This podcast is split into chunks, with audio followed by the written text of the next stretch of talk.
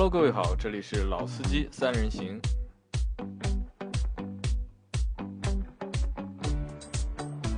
Hello，大家好，欢迎收听老司机三人行，我是杨磊，我是阿 Q，嗨，大家好，我是小潘。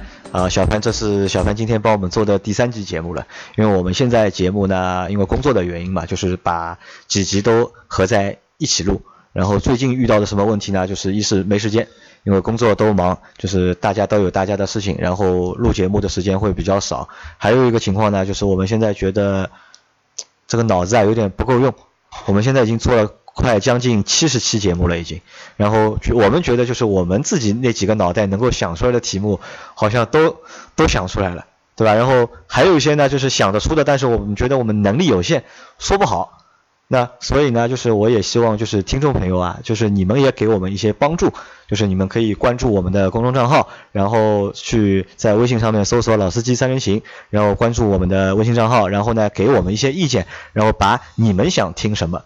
告诉我，然后或者在我们的节目下面做评论啊，或者直接私信我们，或者在群里面和我们说，就是你们想听什么，那我们去说一些就你们想听的内容，那这样也能缓解就是我们的一个就是呃内容枯竭的。对，也可以给我们一个更加广的一个思路，去换一个角度去知道大家想要听什么啊。对对对，因为我们可能几个人还是比较有，我觉得我觉得我们几个人稍稍微呢就是有点。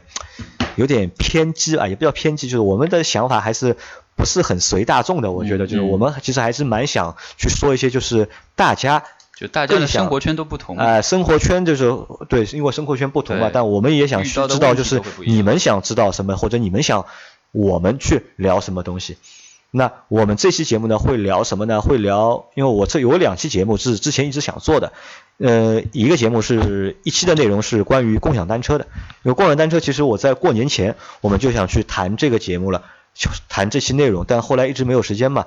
然后我到过完年之后呢，我又上海多了很多就是分时租赁的车，然后我也想去谈一谈这个，那然后也是因为各种原因没有去谈。那我就想这期节目我们把这两期的内容都合在一起，和大家简单的聊一下，好吧？行啊。那我先问两位啊，就是我们先聊聊就是共享单车。共享单车你们两位都骑过吗？骑过。骑。都骑过对吧？可能是每天都会遇到。每天都会。对，都会使用。你每天都会骑？对，因为我是从呃地铁出来之后，呃有有这个车就会非常方便。那以前是没有，只能靠靠走的。那你现在上班不开车吗？呃，因为停车费实在太贵了。停车费，你不是停在你公司后面不是有一个停车场的吗？一一样贵啊，那肯定没有地铁来的。呀，也很贵。那你现在就是坐地铁。对。然后坐地铁就是通过地铁，然后就是共享单车。对。就是回家嘛，因为你公司离那个很近嘛，公司离地铁站近。对对。对，可能家离地铁站有点距离。或者有的时候，呃，我有可能会骑个车，因为。呃，停车费比较贵的原因，我可能会选一个稍微远一点，但是便宜的停车场。那再骑一个车到公司。再骑一个车到公司。那阿 Q 呢？阿 Q 骑过了没有？骑骑过。因为那个时候我我说我要做这期节目的时候，我让你去尝试一下嘛。你说那个时候你还没骑过共享单车嘛？后来你去骑了。对啊，骑了，然后跟我女朋友在她生日当天晚上吃好饭去去骑了。骑好之后被偷掉一个手机啊。啊，骑好之后掉了一个手机对吧？怎么会被偷掉一个手机？因为大家知道嘛，然后基本上，因为他们有一个我们说潮汐的一个潮汐圈，就是上班的时候小区门口所有车都没，下班的时候呢，在那个一些大的一些商业广场的附近车也全部都没。那那个时候呢，正好是我跟我女朋友在那个万达，万达刚刚我们打好打好电动，然后准备去找一个地方吃一些夜宵庆祝一下的时候，在找车的过程中。好嘞，找到一台车，那么我们我们我们要找两台车嘛？因为共享单车只能坐一个人，不能坐两个人的，也不能也不够浪漫，这这点我要提出批评。然后那么我们找到第二台车之前，这样这个手机就没了。啊，就是你在推着车找找另外一辆车的时候，就是可能不注意，手机放在兜里面被小偷偷掉了。不注意，很注意了，很注意，手机还是没了。啊，就是遇到神偷了，是吧？啊，那这个我我对你表示抱歉啊，因为可能如果我不让你去做，单车给他留下了不好的印象。对的，对的，对的。对，还有就是我觉得，因为我我自己也不是做广告，我自己的话呢就只骑摩拜，因为我觉得至少摩拜。对我来说，这个颜色呢比较能吸引我，它车的一个车架的一个样式比较新潮，而且比较有设计感。嗯。其次呢，我觉得摩拜可能说在用心在做，至少它是有一个 GPS 的，它不会像小黄车用一个很廉价的五块钱的一个锁告诉你个密码，这个密码一百年不会变的，就是。哎，你也发现这个秘密了？对啊，所以说我说我这透露个小秘密啊，我现在公司里面呢有一群我们说。那个小伙伴，他们就天天把这个小黄车的密码共享出来，对吧？共享出来，就公司里面这几个用，当然我不会去做这个事情的，我先帮自己做一个澄清。但是我觉得这个东西，我觉得，哎呀，蛮不要脸的。有有有有不好嘛？那其实我说个笑话给大家听啊，我这个星期星期一的时候，不冷，呃，不冷不冷。星期一的时候我去开会，我们去客户那里开会，然后那个客户公司呢离我公司不是太远，大概也就两公里的路。那我就抓了我另外一个同事，那我说你和我一起去开会，等我们不要开车了，对吧？然后到门口公司楼下去搞一辆共享单车，我们骑过去。然后这个同事和我说，他不会骑自行车。谁啊？一辉，他说他不会骑自行车，就是我们这群小伙伴应该都会骑自行车吧？嗯。对，我们小时候好像骑自行车这是一个非常好玩的一个事情，在在我。对，在我的童年里面，就是骑自行车是撩菜撩妹啊，这个倒这个倒不一定，这个倒不一定。就我觉得，就是哪个小朋友小时候如果不会骑自行车的话，这个是一件很丢脸的事情。因为我们已经没有那么多现在小朋友玩的打电动这种东西啊，对的。那踢球、骑车啊，就气球、骑车，对吧？骑着自行车去踢球。啊。然后我在读读到初中的时候，就读到高中的时候，就是我就是一个人就骑自行车去。上课、下课嘛，然后这其实是我小时候的一个主要的一个交通工具。以前飙车都是飙自行车啊，飙自行车，没有什么现在开车的。那这又回到一个什么问题？回到一个就是一个文化的问题，就是为什么我我们小时候都想去骑自行车？我觉得主要的原因是什么？主要原因是在我们的父辈，就我们的爸爸妈妈，或者是我们的爷爷奶奶，他们都是会骑自行车的。我们小时候可能都是什么坐着他们的车长大的。对，我的爸爸、我的叔叔啊，我的家里啊，他们都骑自行车。自行车以前是必需品。对的，是真的是一个非常重要的一个交通工具。自行车见的少了。对的，那这个我到后面后面说，就我发觉一个很很好玩的事情。那我先说之前的，就是那个文化的问题啊，就是因为之前我们的爸爸妈妈都骑骑自行车的，然后我们从小就是坐着他们的自行车长大的。坐在篮子里长。对，然后等我们大一点了之后，那我们可能也也希望就是自己每个人都要去学。要会会骑自行车，然后要自己去买自行车，对吧？那可能这个又和什么？又和我们现在的汽车文化可能会有关。为什么我们就是中国的汽车文化就是不够深厚，或者是不够就是有底蕴？那我觉得可能还是因为就是时间的积累还不够，对吧？到我觉得到我们这一代，对吧？因为你女儿出生了之后，你已经开车了，对吧？我女儿出生的时候我也开车了，对吧？等习以为常，等老倪的。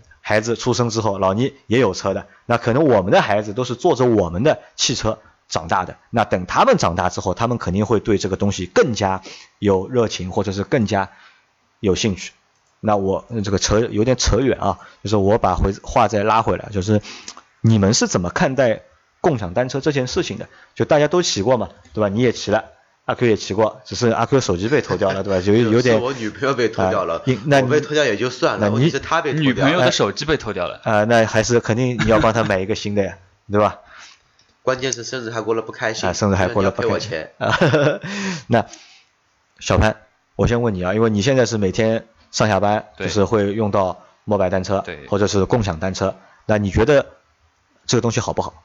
呃，从使用角度来说，它一定是好的；便捷的角度来说，它一定是好的。而且我相信它有这样东西的一个呃气呃怎么说呢？就一个动机嘛，也是要解决这样的最后一公里的一个问题，方方便方便大家出行，非常方便。我觉得是从使用角度来说，绝对是 OK 的。那阿 Q 呢？你觉得呢？好不好？我觉得挺好啊。你也觉得挺好。今天不是刚去那个奔驰上班第一天，就是骑了摩拜单车啊。嗯。然后我觉得它有一个最好的地方，就是哪边只要你在合理的一个范围停车都可以，就是随意借随意停。随意停好。这点还是很。那其实你们知道吗？就是共享单车这样东西，其实在十年前，甚至十年前还早，上海就有了。对，那个时候是定点的。对，定点的，其实也不是也不是定点，是最早是在上海的闵行区，就有了这个个就是便民自行车的这个嗯就是服务，在那个什么花城啊，呃闵行很大的一个小区，因为闵行全区其实都有，因为他当时在很多的，就是他们当时是按照就是每一个就是公交车的站点边上都会有就是停车的点，嗯然后你只要有一张就是闵行区的一张就是像交通卡一样。像对，类似于就是用户什么便利卡，就是你只要去申请那张卡，你只要是你的户口是在闵行区的，你就可以去申请那张卡，然后就可以使用就是这个自行车，而且不要钱的是。那个其实那个时候很早很早，就十年前我就看到过了。杭州也有，杭州杭州也是很早就有，对但是但很奇怪，但但十年前有的东西，当时只在闵行区一个区，就是有，但是后面好像也不知道就是发展的怎么样，但是目前的就是我们看到的摩拜也好啊，OFO 也好啊，其实就是从去年开始的嘛，对吧？是去年吗？还是前年？应该是去年开始的，应该是去年开始，只花了大概一年不到的时间，然后现在我们看马路上遍地都是。对，遍地对吧那这个我觉得也蛮奇怪，可能是什么呢？可能真的是就是资本的力量是巨大的。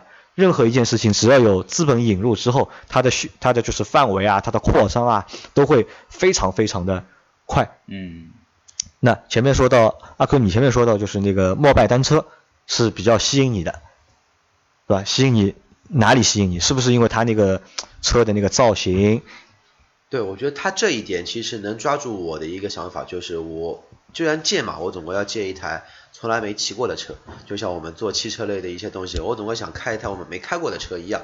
那我去骑一个从来没骑过的车，其实也是蛮好玩的，虽然骑起来不舒服，但是蛮好玩的。对，因为那个车其实莫拜的第一代的那个车，我觉得真的是骑的不舒服，太重了，因为它是用那个轴传动嘛，因为它为了去降低那个就是养护的一个成本，用了实心的轮胎，然后是传动是轴传动，不用链条，然后骑起来非常的非常的累，对吧？那个时候我觉得最早出来的时候，我还去找，在我家门口很少，然后就好不容易 就是找到一辆，还非常开心。嗯但是半年一过，我家门口全是，然后红的、黄的、蓝的，对吧绿的也有？对吧？绿的还电瓶车呢。绿的还是电瓶车，对吧？哦，那其实这个东西我觉得还蛮就是，然后我怎么说呢？就是有点像以前巴西龟了。呃巴西龟，那我不是呃倒是有点像以前的一个什么呢？一个词，因为我呢比较喜欢吃，对吧？尝遍天下美食。以前曾几何时，全上海、全国各地的城市都会流行出来一个东西叫土家族烧饼。土家土家族烧饼，你会发现瞬间马路上面多了很多这种店面，就做土家族烧饼。实际呢，这个情况也就往往跟现在这个单车情况是一模一样的，就一可能说一夜之间莫名其妙多出来很多那种单车类的一些共享企业，嗯但是实际的背后真的是用心在做的，可能说是寥寥无几。就是这个就是我想吐槽，就是说可能说这个也是我们大的一个方向，包括我们自己可能说这个民族的有一个。你说劣根吧，也谈不上劣根，但是你说一定要挤破脑门把对方干死呢，这个东西也有些道理，就是没有很合理的去经营这，一个那其实行业。我我我这样跟你说吧，我认为是什么呢？因为中国的市场太大，嗯，其实中国是很难出现就是独角兽公司的，因为中国就是消费市场体量巨大，没有一家公司能够垄断整个市场，所以说既。对啊国有企业那那那那当然就是所以说就是像你说到的那种情况，其实在各行各业都是这样。那我们现在这样就讨论一个东西啊，那么多钱去做共享单车，嗯对吧？我们从我们用户角度出发，肯定是便利的、嗯方便的，对吧？那你们觉得这个东西到底会赚钱吗？会不会赚钱？呃，怎么说呢？那我们不，当然我们不是财经节目啊，就是赚钱做它干嘛呢？那我们就是有随病啊随便说啊我我我们我们如果说赚钱这件事情，如果只是骑付一个停骑车的费用，这个嗯赚钱肯定不是它可能主要的一个营收的一个渠道。那其余背后的一个赚钱是有什么样的方式？那我们就现在目前也不知道，对吧？那可能因为我们都是说汽车的，就是是屌丝啊、说汽车的，然后我们说到和金融有关的问题，就可能就我们也搞不清楚。那那反正我觉得，我从长期来看这个问题啊，呃，它的一个这样一个共享单车的出现，对于使用者它无疑是一个方便的事情。那我也希望它以后越做越好，无论它是一家公司还是十家公司，那对于消费者来说都是便利。那但是这个规则怎么制定？我怎么在这样一个市场环境下面把这样一个运营运营的方式和有一个良性的运营，就是持续下去。你给他一个好的机制，那然后就可以可持续的去发展这个事情。为什么？呃，我们不能说前呃，就是说到底我们的。人的这个品性或者怎么样，会不会造成这个车被随意停放或者乱扔这种情况，偷盗这种情况损坏，都不能去这样子一概的去看，因为你你会发现，所有使用共享单车的人，他不会去仔细阅读这个车到底要怎么样子停放，到底要就规则不会仔细去阅读规则。你有明就是怎么说呢？有明示过。到底要怎么样嘛？好像大家都不会去关心这样一件事情。好，那可以，可能就是有的，只不过我们不会去。啊，对对对。而且 E P 啊 A P P 上面，即便有，它不在一个醒目位置，醒目位置是广告位。啊，广告位。对，不是，绝对不是它的啊条款。条款。而且这个很搞笑的，就所有的这种 A P P 这种条目，它在你注册之后会给你一个选项，是否同意该规则，然后。这个东西做的很大，很醒目，然后真正的细则其实你是看不见的，看不见的，对吧？好，那其实我们现在要聊一聊什么？就聊一聊前面你们都觉得好嘛，嗯对吧？你们都觉得这个东西蛮好的，对吧？其实但我认为这个东西没你们想象中或者没你们说的那么好，因为我觉得这个东西就是目前就发展到现在这个程度啊，就是我觉得已经有点就是城市牛皮癣的味道了，嗯，就是意思多又乱。对吧？而且就是我以前一直有个概念什么呢？我觉得就是随着就是经济的高速发展，随着随着大家的教育程度的越来越高，我本来认为就是中国人的素质或者是文明的程度会越来越好，越来越好，越来越好，对吧？但我可能以前是这么想的，但是自从有了共享单车这样东西之后呢，我觉得就是很多时候我觉得就是这个用昨天任晨的那句话叫什么？怎么说的？就是。就是击穿了他的这个道德底线，道德底线，对吧？就是很多看到很多东西，我都觉得啊，怎么做得出这样的事情？嗯，对吧？我很不网上很多嘛，就是什么把车弄坏了，对吧？弄坏了不说，对吧？什么把车他妈扔到河里面去，对吧？我都是他怎么把这个车怎么想到要干呃对扔到河里？为什么要把车扔到河里面去？然后我告诉我今天看到一个东西还要还要搞笑，我等会把它分享出来，就是有人把三辆共享单车拆掉，然后把三辆连在一起，就是。一个轮子上面就是连另一辆车，然后又另一辆车，就是同轴还是前后轴？就叫同轴吧，应该就是呃前后轴，就是后面一个轮子上面就是把另外一辆车拆掉，就放在连三辆车连在一起，对吧？就我觉得非常就是中国的爱因斯坦即将出现，因为共享单车的诞生，就是非常就是这个东西出现呢，就是呃它成为了一个道德的一个放大镜，其实。呃，对的，对吧？以前你说每个人嘛，走在马路上面，你也不知道这个是好人坏人，他的品行怎么样？他可能平时吐口痰很很 隐蔽，啪一下去，别人没看到 啊，但他放大到这辆车上做出来的事情，你就看见了。那其实你也看不见，我觉得你还是看不见，因为他偷偷做这个事情，因为现在我觉得他们那套就是监管的那套制度啊，几乎为零。杨磊，那我问你，还有小潘，你在马路上碰到？你会，如果你有看到人家在恶意毁坏共享单车，你会去阻止吗？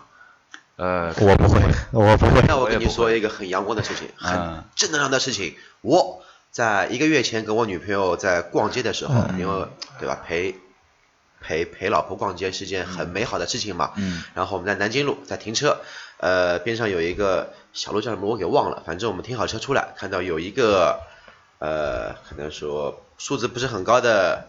居民，嗯，然后在那边拿一把美工刀在那边刮，嗯，在那边刮什么呢？刮小黄车的那一块二维码，嗯，因为你只有扫那个二维码才可以有短信发送的他的一个密码嘛，对吧？对。然后我就很义当言辞的冲上去说你在干嘛？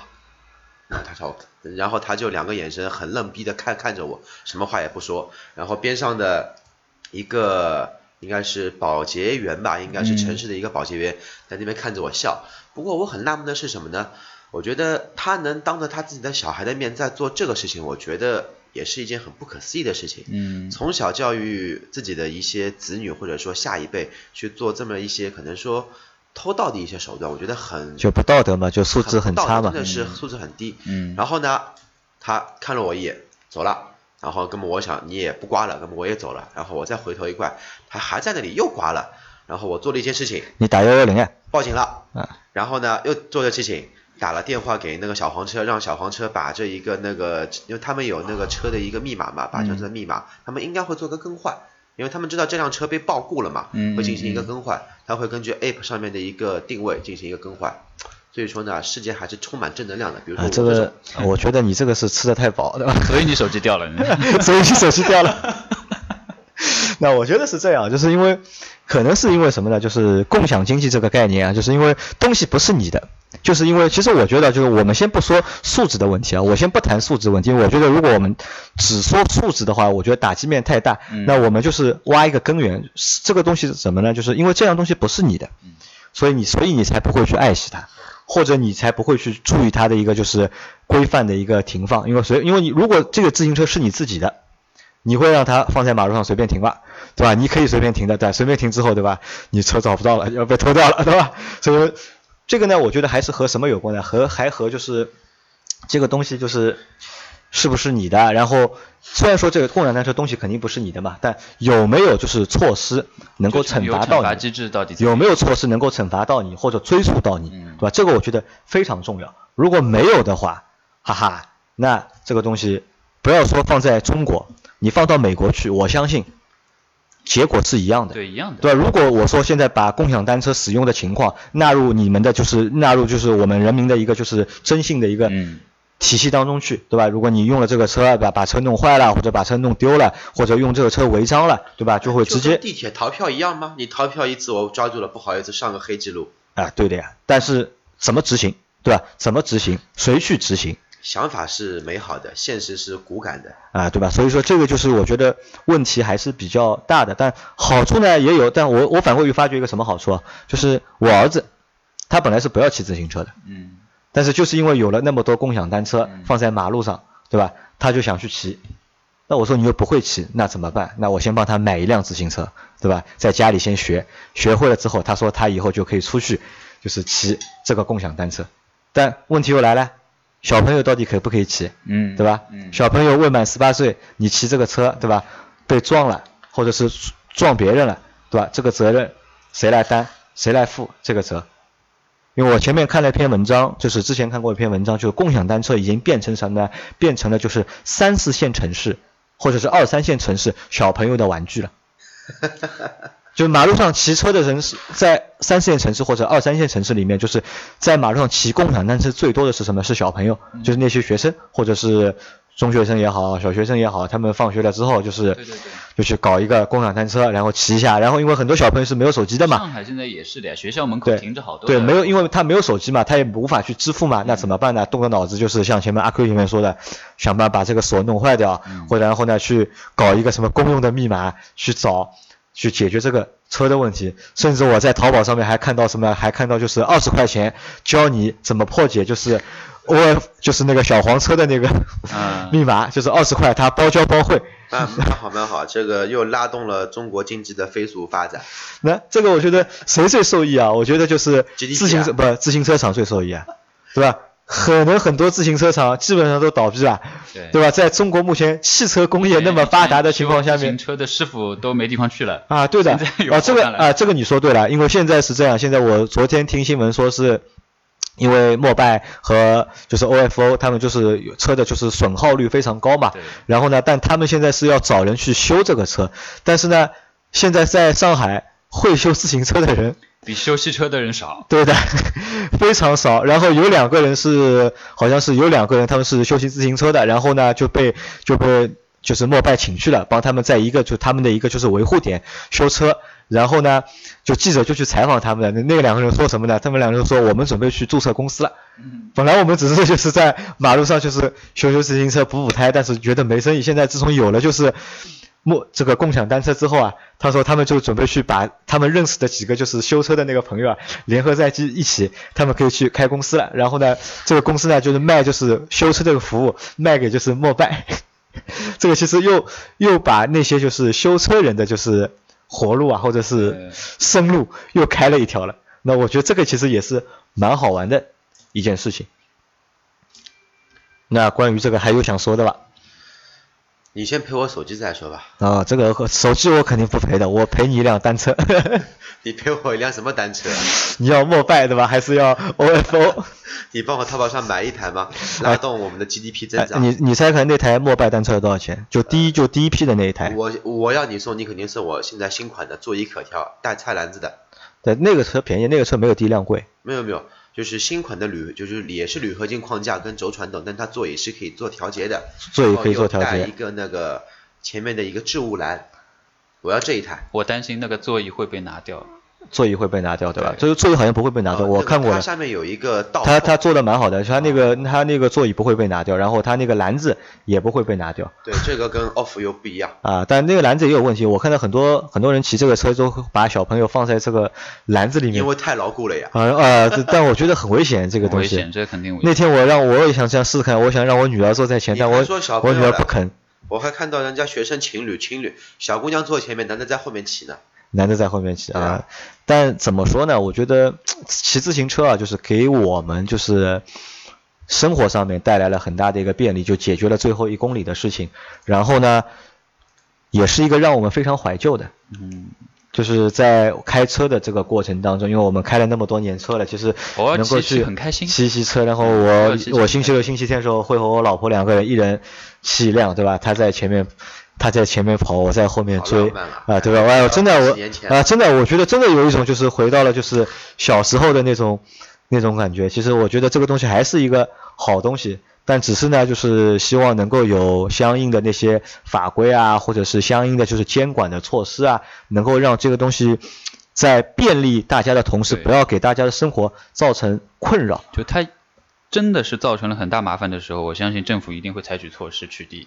去低，对吧？对，其实对于谁都不是一件好事。对于谁都对对对。那这个关于共享单车的呢，我们就说到这里。好，现在说了多少分钟？二十七分钟了，对吧？那我们只剩三分钟去说分时租赁。租赁，好吧？那我简单说一下吧，对吧？我觉得就是 开个头先啊，上海就是上海现在分时租赁有 EV Card 和那个途歌这两个东西我都去办了，然后我为了做这个节目，我特地去办了卡，交了押金，然后但是一个月过去了，我一次都没有开过。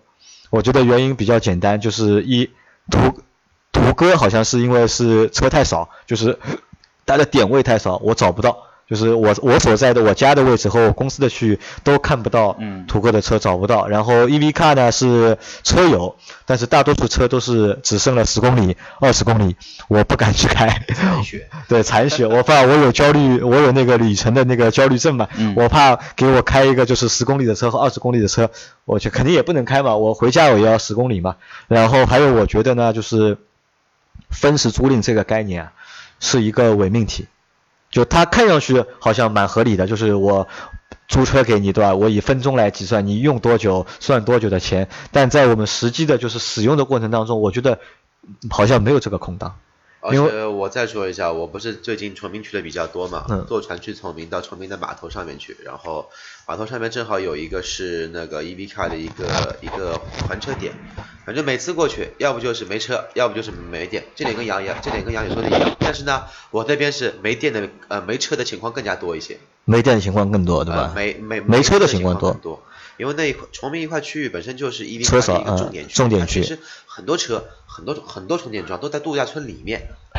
都被都被开走了，对吧？那我觉得城市里面有一个这样子的一个呃 EV car 或者怎么样分时租赁的车，它其实要承担着一部分的什么责任？就是公共交通的一个责任。啊，对的，无就是无形当中又增加了一个就是交通的一个负担嘛。那那怎么样子去规划好这个公共交通的线路？我觉得是这个 EV car 可以去想的一个问题。比方说，呃，在国外你呃不是国外香港，香港它的小巴非常的发达，嗯，对，很发达，它去哪里都可以坐小巴到。那是不是你可以帮他规划好这条线路？你成为一个自助的这样一个出行的方式，你就是从 A 点到 B 点可以利用这台车。呃，那你可以享受就自己开，呃，因为他其实想法是这样的，其实当初的想法就这样，但是由于就是布点的问题，因为它不像自行车嘛，你共享单车你布点简单嘛，我他妈只要有条路，他就卡车一过来，一百辆车就地上一放，然后卡车就开走了。那但那个就是分时租赁那个车还是有问题嘛，你要装电桩，对吧？你还有一些一些就是相应的设置，这个还是比较麻烦的，我觉得。所以我觉得这也是一个就是伪命题。我觉得，因为首先不可能铺量铺的像共享单车那么多，二用户也其实没有那么多分时租赁的需求。因为我即即使即使我真的有需求，我觉得我打车也好，对吧？我我通过那个滴滴也好，或者我通过共享单车也好，都能够解决这个需求。好吧，那这期节目就先做到这里。好吧，下次如果我们真的去开到了那个就是分时租赁车的话，那我们再来回来说实际的一个使用的一个体验啊，希望能开到，好吧，嗯，谢谢，那谢谢大家，拜拜，拜拜。